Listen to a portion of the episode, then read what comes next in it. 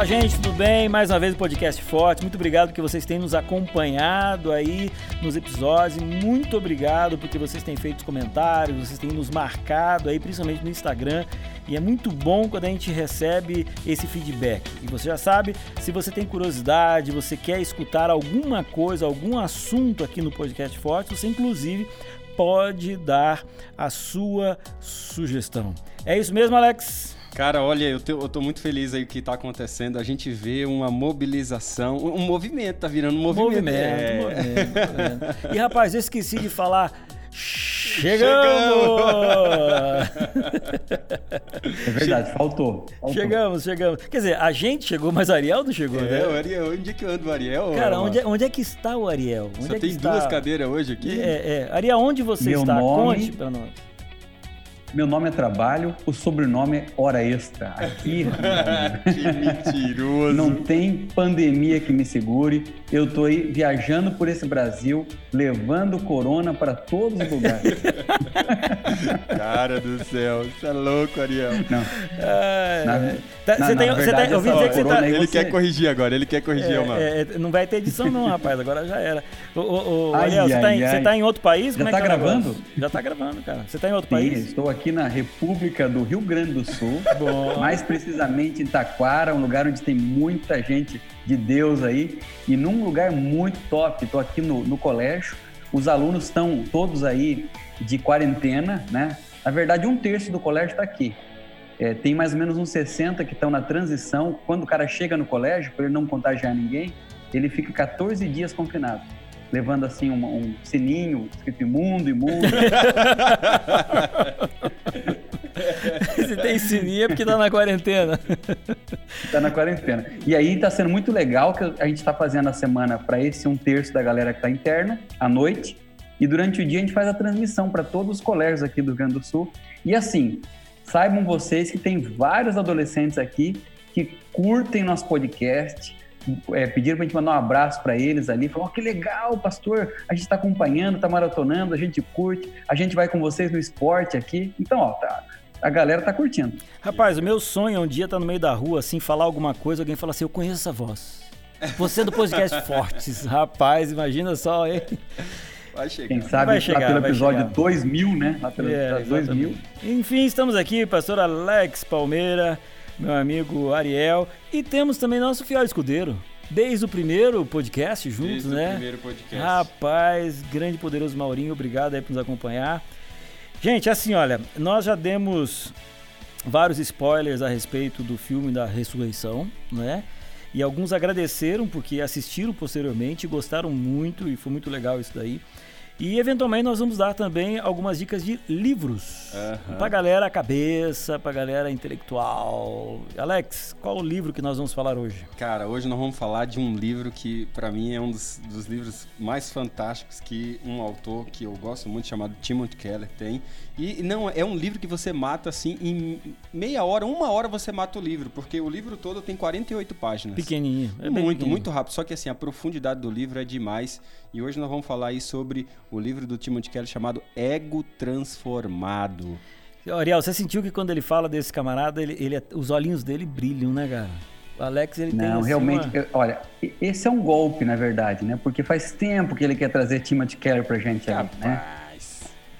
Mas assim, né, Por cara? quê? Porque Teve o um podcast Keller aí que o é um- Ariel trouxe o meu e Julieta, É, né, Romeu e cara? Julieta, eu tô trazendo Timothy Keller, É cara. verdade, um, um, é um verdade. teólogo famoso, pô. É verdade. O tema, então nós vamos conversar Então, Não, hoje. o Ariel também já trouxe S. Lewis aí, né? Verdade, É, papo é, cabeça, papo é, cabeça. Papo cabeça, Você claro. vê, né? nem, nem sempre eu chuto pra fora e tal, né? É. Mas, o, mas, mas, Alex, por que essa insistência, então, em trazer o, o Tim Keller aí? Apresenta pra galera quem que é o Tim Keller aí, né? Cara, você sabia que o Tim Keller tem um, um fato interessante. Eu tive a oportunidade de, de ir em Nova York e aí eu fui numa igreja adventista. Ah, ostentação, ostentação. Ah, que nada. Não, mas eu fui numa igreja adventista lá, que não sei, não sei se fica na, na Quarta Avenida, eu não lembro. É que avenida que é paralela à Quarta Avenida que fica a nossa igreja, e eu descobri que o Timothy Keller tinha começado a igreja dele no basement, que é o porão da nossa igreja, e hoje ele é pastor de uma das maiores igrejas de Nova York, que é a Redeemer, tá? Uma igreja que fica ali em Manhattan, tem, tem mais de 15 mil pessoas que frequentam essa igreja, mas ele começou no, no porão da igreja adventista paralela à Quarta Avenida. E esse cara é um teólogo uh, famosíssimo é, em vários contextos uh, evangélicos, né? E é um, é um teólogo de respeito mesmo, e ele tem livros fantásticos, entre eles o, o Igreja Centrada, que é o legal vale dele que ele é um teólogo, mas também extremamente prático. Prático, né? Aquele muito que prático. vai lá e faz, não é simplesmente uma teoria, né? Para aqueles que não sabem, o pastor Alex, ele trabalha com crescimento de igreja, a grande paixão da vida dele, e é por isso que ele tem essa, essa admiração muito grande pelo Timothy Keller. Sim, sim, sim. Alex, agora é o seguinte, já que você escolheu o livro dessa vez, é, qual seria a razão principal pela qual você indica esse conteúdo? Não é nem um livro, né? A razão desse conteúdo. Cara, acho que a razão principal é, desse, desse, desse conteúdo que vocês vão ver nesse livro Web Transformado é que a gente está vivendo um momento assim muito polarizado onde você vê pessoas que têm uma autoestima muito elevada e pessoas que têm uma autoestima muito baixa. E isso tem uma implicação direta com a maneira como você se enxerga a luz do evangelho. E o Timothy Keller, nesse livro Ego Transformado, ele vai nos colocar de maneira centrada como que a gente pode trabalhar a humildade que brota desse evangelho e traz a nossa verdadeira alegria. Porque a gente não pode ser nem bola murcha, nem bola cheia. Uhum. Você está entendendo? Boa. Então a gente vai tratar mais um pouquinho ainda desse, desse tipo de gente que às vezes a gente tá o tempo inteiro tá junto. Gente que é muito bola cheia, é tudo, e gente que também é bola murcha demais. Como é que a gente pode centrar essa pessoa da perspectiva do evangelho? Eu acho que a humildade que brota do evangelho é a razão que vai fazer sentido a todo essa, esse conteúdo aí. Ariel, e você? Por que, que você acha que esse, que esse assunto eu é acho que esse eu acho que esse episódio vai ter tudo a ver, porque é, o equilíbrio nesse sentido não é fácil. Gostei do esquema aí que o Tim Keller começou por baixo, no porão né, da igreja, e foi crescendo. Ó, isso aí é uma, é uma ilustração aí. Muito bom. Não, é, a verdade é assim, é, eu acho que a gente tem que começar fazendo aí um meia-culpa, né? No seguinte sentido, eu fui um cara que, no início do ministério, estou no ministério há perto de 20 anos, no início do ministério eu falei besteira sobre autoestima. Então a gente falava assim, olhe no espelho, confie no seu potencial, você é bonito tal. Só que os caras não são tão burros assim, né? eu olho no espelho, eu sei se eu sou feio ou sou bonito, né? Então, eu, eu tenho noção, né? Tá, e aí, é, a não ser que o cara tenha uma... É, um, a não ser que o cara tenha algum problema, ele vai conhecer as suas qualidades, os seus defeitos. Então, autoestima não tem a ver com eu é, ter algum defeito e me convencer que ele não existe. Isso aí não adianta nada. Autoestima tem a ver com equilibrar essa visão, ou seja, quem eu sou, o que Deus pensa de mim, é, qual que é o meu objetivo, qual que é o meu propósito. Ou seja, tem muito mais a ver com, com princípios e propósitos do que com aparência, com, com situações. Então eu gostei muito da leitura porque é, é, trabalha realmente assim a base do que é autoestima. Não é assim uma confiança porque eu sou especial por, por algo que eu tenho, mas uma confiança, então, dentro do propósito de Deus, de eu ser instrumento, é, é um outro tipo de construção da autoestima. Eu acho que vai ser legal essa, essa linha aí. É, e também tem aquele lance que hoje em dia existe o culto da ostentação, né? Então você vê em especial o Instagram que nasceu para mostrar o bonito né? E aí você fica tentando ser às vezes aquilo que você não é para impressionar pessoas que não estão interessadas em você, inclusive. E aí isso começa a causar uma série de, é, de distorções sobre a visão que você tem de você mesmo. Foi o que você falou, né, Alex? Entendo. Tem gente que tá fora do prumo, no sentido de que acha que é bom demais, no sentido de ser superior ao outro, né? E aí tem até uma passagem do, do livro onde Lewis fala a respeito disso, né, cara? Não é que eu quero ser mais, na verdade, me interessa ser mais que você. Né? Exatamente. Né? Rapaz, e, e, e isso é assim, isso é, é primeiro que é muito difícil você assumir essa, essa veracidade. Então, acho que para a gente ter um, um, papo bacana hoje, eu acho que tem que, assim, cada um tem que fazer uma análise real, verdadeira, né, sem, sem fake para ninguém e nem mesmo para a gente mesmo, né? Tipo assim, qual que é a visão que eu tenho a respeito de quem eu sou? Qual é a visão que eu tenho a respeito sobre o outro, né? Sim. E ali a gente começa o livro meio que numa pegadinha, né? Porque em Corinto a galera quis dar uma provocada e jogar Paulo contra Apolo, Apolo contra o Paulo e tipo assim, mesmo. e aí, quem que é o melhor de vocês dois? E a partir disso, Paulo vem com poder, né, rapaz? Ele vem batendo. Agora, o Ariel, antes disso, como é que é a história do Narciso, cara? Ah, isso é legal. É, o Narciso é, é da mitologia e ele se apaixona pela própria imagem no espelho e depois acaba morrendo. Então, Narciso, Narciso acha feio tudo que não é espelho, né? Então, as pessoas narcisistas são aquelas que se apaixonam por si mesmas, né? É então, tem gente que olha o mundo focado em si, ou seja, de forma egoísta, né? Então, quando me relaciono com as pessoas, qual a vantagem que eu tenho nesse relacionamento? Mesmo com Deus, em vez de se relacionar com Jesus e querer ir para o céu, a vida cristã por Cristo, eles querem, não, eu quero ganhar o céu, eu quero rua de ouro e tal. Então isso aí é, é uma autoestima desequilibrada, é um esquema narcisista aí e que tem, infelizmente, tem muita gente que está fora do equilíbrio nesse sentido aí. E eu acho muito interessante isso que você está falando, Ariel, porque é, se a gente não tem uma autoimagem nossa baseada na imagem de Deus, a gente vai acabar caindo em algum polo desse aí. Ou a gente vai se desvalorizar demais, ou a gente vai se supervalorizar a ponto de que isso vai influenciar as nossas relações. O que a gente percebe, Emma, você falou o caso aqui do Instagram, é que tem muita gente querendo ser o que não é e sofre por isso. E, e, e, tem problemas sérios com isso. Tem pessoas que passam, é, tem contextos aqui. Você tem um contexto oposto de medo, você tem um contexto oposto de orgulho, de vaidade, de senso de poder. Até alguém que diz assim que o nosso maior inimigo não está do nosso lado, nem na nossa frente, nem atrás de nós. O nosso maior inimigo está dentro da gente. Porque a maneira como a gente se percebe e a maneira como a gente percebe os outros vai influenciar muito a maneira como a gente, é, a nossa autoimagem e, acima de tudo, a maneira como a gente se relaciona. Então é muito importante a gente ter muito claro a nossa autoidentidade da perspectiva do Evangelho. Onde é que o Evangelho nos coloca? O Evangelho nos coloca para a gente se sentir de mais? O Evangelho nos coloca para a gente se sentir de menos? O Evangelho nos coloca no centro, tendo uma outra perspectiva alternativa do que normalmente a gente vê, de pessoas que se acham bastante ou se tentam se afirmar diante de contextos, seja redes sociais, seja muitas vezes vezes na academia, seja no culto ao corpo, seja na maneira de se expressar, na academia, enfim, tem tantas outras questões. E quando eu falo academia aqui, academia uh, da questão de, de, estudos, da questão de, de, de você se desenvolver intelectualmente. Então, aonde que a gente muitas vezes se esconde nesse, nessa busca de poder, ou nesse orgulho, ou nesse medo, e a gente se autovaloriza demais ou a gente às vezes não se valoriza e aí a gente perde a essência de quem a gente é, né? É interessante que normalmente quando a gente fala de, de pecado, alguma coisa assim, né? A gente vai para o lado sensual, sexual, né? A gente vai para aquela coisa do, do vício. Mas quando você começa a falar e entender esse assunto, você percebe que é, é extremamente perigoso, porque também foi a sementinha do que levou Lúcifer a se transformar é, em, em Satanás. Então, quando você começa a olhar para essa questão do ego, né? E é uma questão difícil pelo seguinte: quando você fala de bebê, existe um, um, um, uma questão concreta, você vê. Agora, quando você fala em ego, é, é um vírusinho que ninguém vê.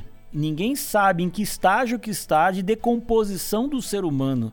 Então, é por isso que é, é, importante todo mundo estar extremamente alerta a respeito disso, o que você falou. E, e é interessante que nem aquela pessoa que é conhecida como humilde, necessariamente ela tem o entendimento e uma autoavaliação de ego, né?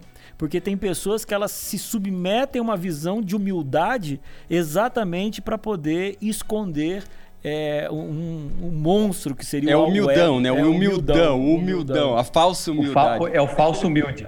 É humilde ao seu próprio. É, essa é uma coisa legal, né? Porque se alguém fala assim, meu maior dom é humildade, pô, o cara já perdeu o dom na, ao citar o dom, né? E assim, e essa humildade, ela não, não é você não reconhecer seus talentos. Inclusive, eu estava lendo material esses dias do Nietzsche, que é aquele olha, nosso olha, que falou olha que Deus, o nível do que Deus está que Deus está morto, fez um poema que um, um arauto caminhava pelas estradas dizendo Deus morreu, Deus morreu, e ele falava o seguinte, que chama, ele, ele chama, Nietzsche chama isso aí de síndrome do pavão.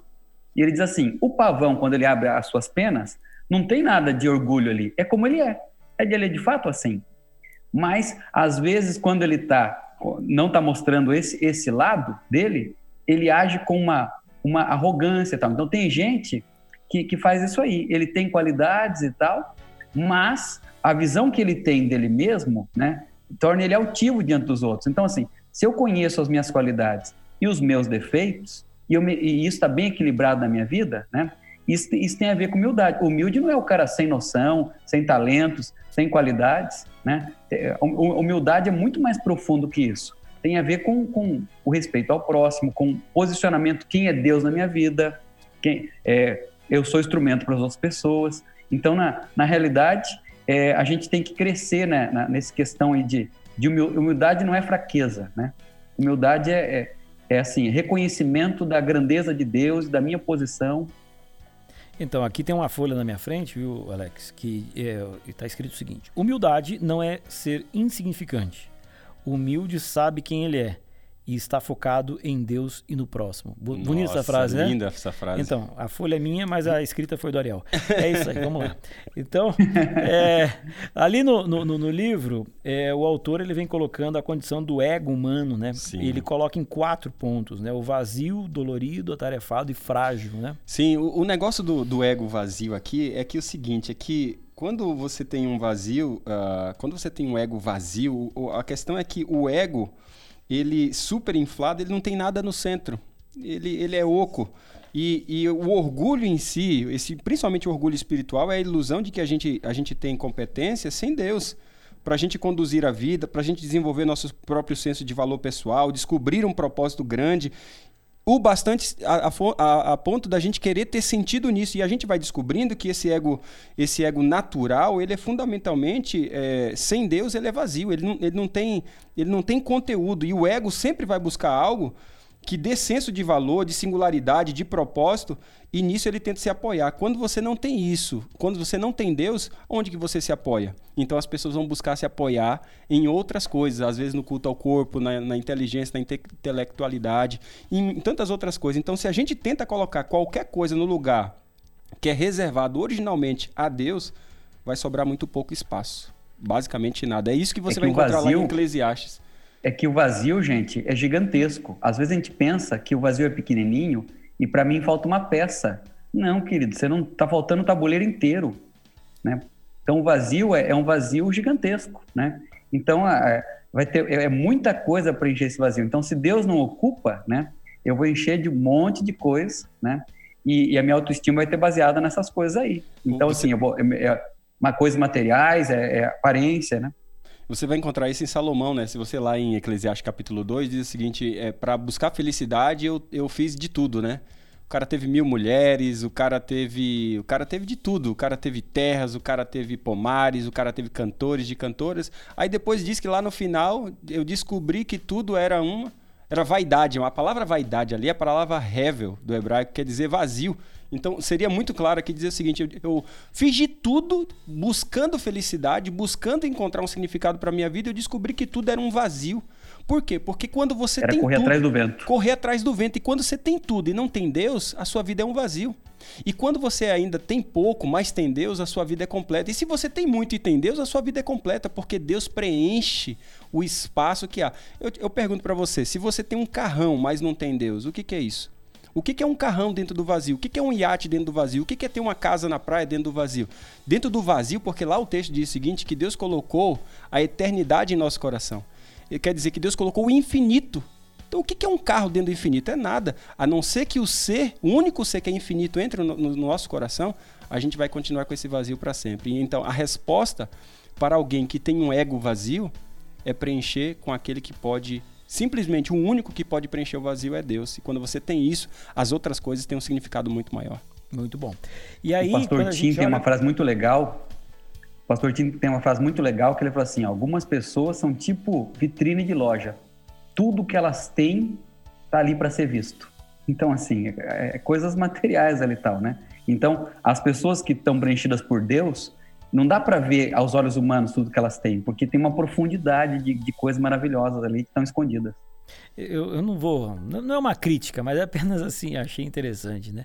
Esses dias teve uma pessoa que comprou um carro importado e aí tirou uma foto na frente do carro importado e colocou assim, né? Vocês viram como é que o céu está azul? Ah, meu Deus do céu. Assim, ah, eu olhei para aquilo. O que, que te achei, diga, Nene? Eu olhei para aquilo achei aquilo interessante, assim de repente, uma pessoa importante, né? É, claro. E às vezes não foi por maldade, enfim, não quero fazer o julgamento aqui. Mas por que, que eu também estou falando isso? Porque quando a gente olha para o primeiro Coríntios. Sem querer, querer. Essa foi boa, hein? É. Essa foi boa, né? Você vê, eu respeito mais aquele que escreve assim, foi Deus quem me deu, né? Aquele é. buscão. Aqui, quando a gente olha para a essência do, do, livro, né, que ele está falando a respeito de 1 Coríntios 3 e 4 ali também, tem aquela coisa da, da, comparação entre Paulo e Apolo, e de repente Paulo vira e fala assim: olha, de certa forma, moçada, eu não estou esperando a aprovação de vocês. Isso é muito forte. É, acho que é muito libertador esse negócio, né? É muito libertador, porque quando você sai da tirania da aprovação dos outros, você se liberta para estar, de certa forma, livre na aprovação divina você começa a perceber o seguinte: eu tenho que ser aprovado por aquele que me criou. Eu tenho que ser aprovado por aquele que deixou para mim um código de ética suficiente para eu entender de que fazendo isso, ou melhor, vivenciando sua graça, me dá a oportunidade para vivenciar essa realidade com muito mais força. E quando a gente está realmente preso à opinião dos outros, é uma vida muito escravizadora, né? E eu acho que é mais ou menos isso que a gente tem se submetido ultimamente, né? É, de vez em quando a gente volta nesse assunto de novo de redes sociais. Eu acho que rede social é uma benção, tem o seu lugar na vida, veio para que ela fique, só que a partir do momento em que ele começa a me escravizar, é alguma coisa tem, tem de errado. Ao ponto que o Instagram, algum tempo atrás, tirou o número de curtidas nas fotos, porque tinha gente se matando. Por quê? Porque a foto dele tinha pouco e do amigo tinha um monte. Que loucura. Ent entendeu? Então, quer dizer, isso significa que a aprovação do outro era mais importante do que a sua própria vida. E agora Paulo vem dizendo o seguinte: calma, amigo. Você tem que ter um, uma, uma estabilidade emocional, você tem que saber o local que você está no mundo e perante Deus, ao ponto de que você saiba quanto você vale. E tem um negócio de Paulo que ele chega assim lá em Gálatas capítulo 6 e diz o seguinte: "Olha, Paulo, qual que é o seu motivo de glória, né? Paulo vai dizer o seguinte: olha, eu poderia me, me, gloriar em tantas outras coisas. Porque quando você vai olhar o motivo de glória de cada uma das nações envolvidas ali na igreja do Novo Testamento, você tem os gregos que tinham seu motivo de glória na intelectualidade, no conhecimento, na filosofia. Você tem os romanos que tinham seu motivo de glória no militarismo, no direito. Você tinha os judeus que tinham seu motivo de glória nas tradições judaicas, né? As tradições religiosas, na sua liturgia. Aí vem Paulo e diz o seguinte: olha, eu não vou me gloriar em nenhuma dessas coisas, embora seja judeu de judeu, embora conheça a filosofia grega, embora seja seja cidadão romano, eu não vou me gloriar nessas coisas, eu vou me gloriar na cruz de Cristo. Olha que loucura que ele fala. Como é que ele vai se gloriar no método mais horrendo que havia de morte? Porque nenhuma dessas três nações tinha o um método da cruz como o método principal de morte. Você vai ver que os judeus têm o apedrejamento, os romanos a decapitação e os gregos a cicuta, mas a cruz era destinada para o pior dos piores. Aí vem Paulo diz o seguinte: Eu vou me gloriar na cruz de Cristo. Quando a gente aprende a se gloriar na cruz de Cristo, a gente está pouco se importando com a intelectualidade dos outros, com o entendimento a respeito da civilidade dos outros, e aí falo civilidade com entendimento a respeito de que a gente não está preocupado simplesmente com a opinião dos outros, a gente está preocupado em vivenciar a glória refletida na cruz de Cristo. E isso é que dá, isso é que dá o tom a respeito da nossa autoimagem, de quem nós somos. Quem nós somos? Nós somos tão preciosos para Deus que Ele é capaz de morrer em nosso lugar. Muito bom. Entendeu? Isso é o senso de valor absoluto que a Bíblia nos traz. É, eu creio que a, a base da autoestima do cristão Está em Mateus 22, versículos 37 a 40, que diz assim: Amarás o Senhor teu Deus todo o teu coração e o teu próximo a ti mesmo. Desses dois mandamentos depende toda a lei e os profetas. Ou seja, eu tenho que basear minha autoestima dentro do propósito que Deus me criou. E eu fui criado para amar Deus e amar o próximo. Se eu não tenho isso, eu não vou ter autoestima. Porque vai estar tá faltando o mais importante. Então, tem gente que acha que está faltando assim, não, é porque eu não tenho, ainda não fui promovido. Tem gente que botou a, felicidade assim no, no, futuro, né? Ah, é que eu não fui promovido ainda, não passei no vestibular, quero passar medicina, eu quero, gostaria muito de, de, de fazer o meu mestrado e tal. E quando não tenho filho, não, mas assim, não tem nada a ver com isso. Felicidade é estar em harmonia com o propósito de Deus para mim. E foi isso que Paulo entendeu, né? Então, se você está amando a Deus na sua plenitude, recebendo amor dele, se você está amando o próximo, recebendo amor do próximo, isso é a base da autoestima verdadeira. O resto, gente, é perfumaria. Se, eu, se a gente for viver hoje baseado na opinião da galera, ó, todos nós que estamos aqui já passamos por alguma situação de você ser mal compreendido, por exemplo, nas redes sociais. E aquilo ali é um negócio de doido, né? É tóxico o treco, né? Porque assim, É, você faz um comentário aqui, aí embaixo o cara comenta, o outro já comenta. Chega um momento que o negócio perde o controle. Então é um negócio de doido mesmo, né? Agora, é, gente, muita gente está baseando a autoestima nesse mundo louco aí. Agora, se eu tenho prioridade, eu falo assim, não, eu, eu vivo para amar Deus, ser amado por Ele, e amar o próximo, amado pelo próximo, aí a minha base da autoestima é bíblica, é diferente, e vai fica assim, algo natural, saudável e independente das circunstâncias que me cercam.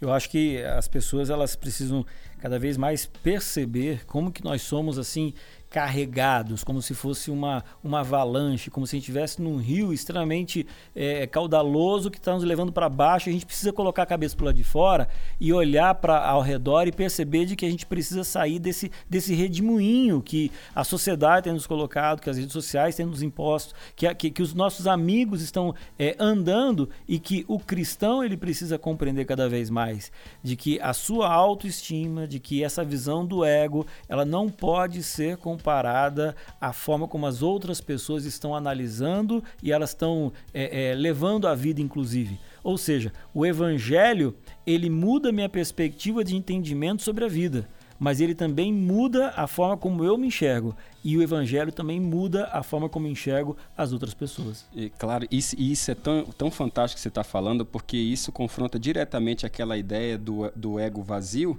e, ao mesmo tempo, do ego dolorido, que é, que é esse ego distendido, super inflado. E quando ele é assim, ele dói muito. A pessoa se machuca muito. O fato é que o ego quase sempre dói.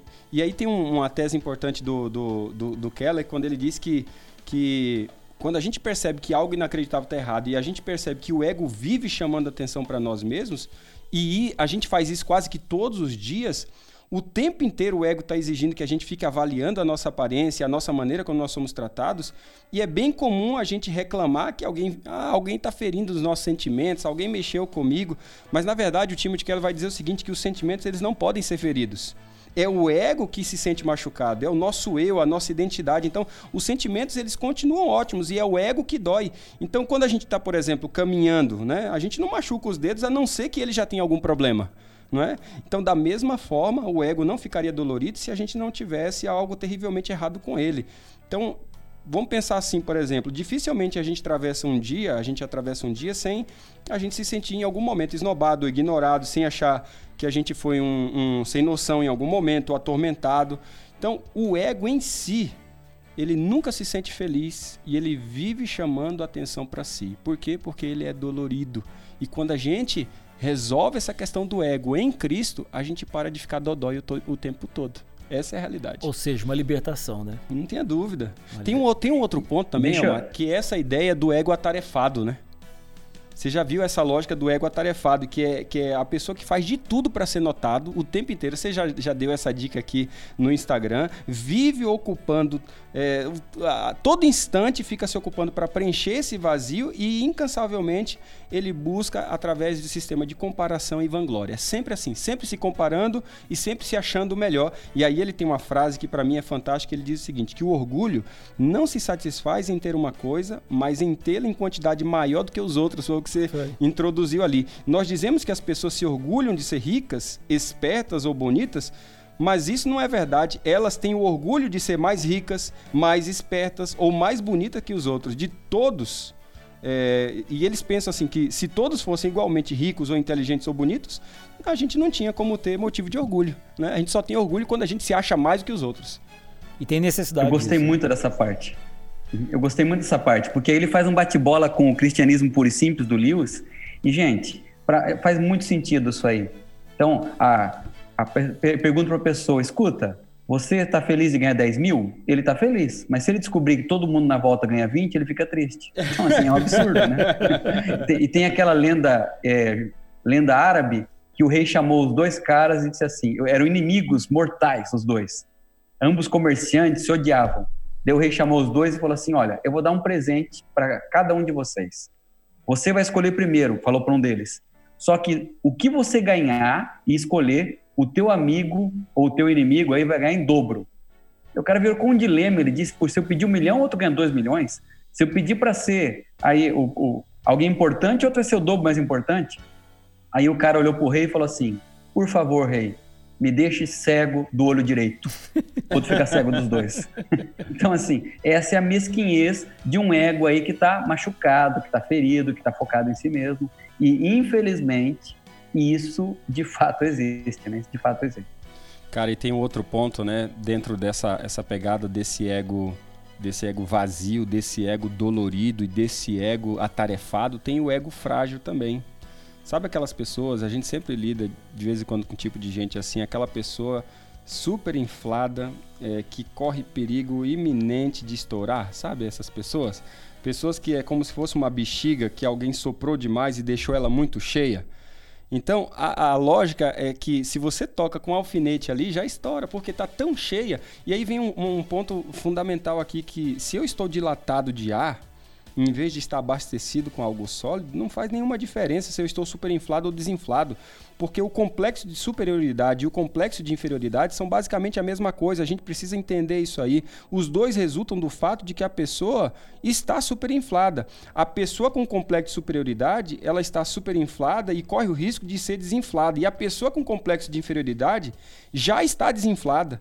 Então a pessoa com complexo de inferioridade, ela, ela de certa forma vai declarar aos outros que se odeia e declara isso também para si mesma. E pessoas que muitas vezes é, está desinflada, isso significa que ela, ela, nesse contexto todo, ela não sente vontade de ir além, de, de buscar, de, ser, de ter esse alto valor. O desinflado, é, para mim, é aquele perigo iminente que você tem de fragilidade do ego constante, onde você não tem valor próprio, onde você não pensa, onde você não se coloca no grupo e reconhece daquilo que Deus age em você. Então é um perigo muito grande quando a gente tem o cara que é muito inflado ou o cara que é totalmente desinflado, porque você nunca consegue, na medida do possível, estabelecer através dessa pessoa uma vida saudável, livre, né? Exatamente. Bom, gente, estamos chegando no final aqui do nosso, nosso bate-papo. Fica aí então a nossa dica. Fala de novo, por favor, Alex, o nome completinho do livro. Cara, o livro é Ego Transformado, a humildade que brota do Evangelho e traz a verdadeira alegria do Timothy Keller. Muito bom. Coisa de, de 10 real, não é não? É coisa de 10 real. Bem baratinho isso aqui. Bem baratinho. Isso aqui é picolé. Não, e vale a pena, e vale a pena. Essa, essa humildade aí, essa humildade verdadeira e um ego equilibrado é uma benção. Eu, eu quero, é, da minha, terminando minha parte, falar duas coisas. Uma, o Tom Hanks foi entrevistado nas páginas amarelas da Veja e perguntaram para ele: Você está um tempão aí no, no, no alto do, do, sucesso? Qual o segredo? Ele falou assim: Ó, eu não ouço nem as críticas nem os elogios. Se eu ouvir os elogios, eu posso pensar que eu sou melhor do que eu sou. E isso vai me prejudicar. E se eu ouvir as críticas, eu posso pensar que eu sou pior do que eu sou. Então, olha só, se você pegar, somar essa dica do Tom Hanks aí com essa parte de se gloriar em Deus, eu acho que fica legal, né? E cito aqui já citei o Nietzsche, né, que é, que é um camarada que diz que Deus está morto, né? Então vamos citar um outro aqui que eu não gosto também. Hoje é o dia de citar uns caras que eu não gosto. Leonardo Boff, da Teologia da Libertação. Mas ele falou o seguinte, ó: Todo menino quer ser homem, todo homem quer ser rei, todo rei quer ser Deus, só Deus quer ser menino. Estamos falando de humildade aqui. Nossa, né? muito legal. Muito bom, hein? Não é que escreveu coisa bonita, né? Tem um, tem um outro livro, que é um livro da área empresarial, mas é muito forte também, do Jim Collins, Empresas Feitas para Vencer. E lá ele coloca o, a, igre, a, a, empresa nível 5 e assustem. Uh, o líder nível 5, a empresa nível 5 é a empresa ou o líder que exerce um alto nível de humildade. Porque a verdadeira humildade, Elma, é aquela humildade que brota do evangelho, onde você tira o ego em cena e coloca Cristo como Senhor da nossa vida. É isso aí, gente. Ficou então nossa dica de um livro e também do tema. Eu acho que vale a pena a gente fazer uma autoanálise, a gente conversar, a gente perceber é, sobre esse assunto, né? Que a gente possa olhar no espelho para a gente realmente fazer essa, essa avaliação e perceber que muitas vezes a gente está se comparando a uma outra pessoa, de que a gente está tá se menosprezando, então a gente está querendo estar exaltado e na verdade nenhum desses polos eles são saudáveis. A verdade é que a cada dia o Evangelho vai nos ajudando, vai nos transformando, a gente vai crescendo, a gente não nasce assim, né, Alex? A gente, como jovem, a gente tem as nossas dificuldades, mas quando a gente entende uma, um assunto como esse, a gente começa a buscar e conforme vai buscando, a gente vai melhorando como pessoa e como indivíduo e a gente fica no valor que nós temos de verdade. É isso aí, galera. É, semana que vem a gente se encontra mais uma vez. Ali, se você está nos ouvindo até esse momento, tire ali um print da, da, da tela, manda pra gente, nos marque pra gente que, para que a gente possa repostar posteriormente. E esse é o podcast Fortes. Muito obrigado por estar aqui fazendo essa conversa e fazendo desse podcast um sucesso. Você sabe que em 1 João capítulo 2, versículo 14 diz: Jovens, eu vos escrevi porque sois fortes e tendes vencido o maligno. Valeu, gente. Até semana que vem. Um abraço. Tchau.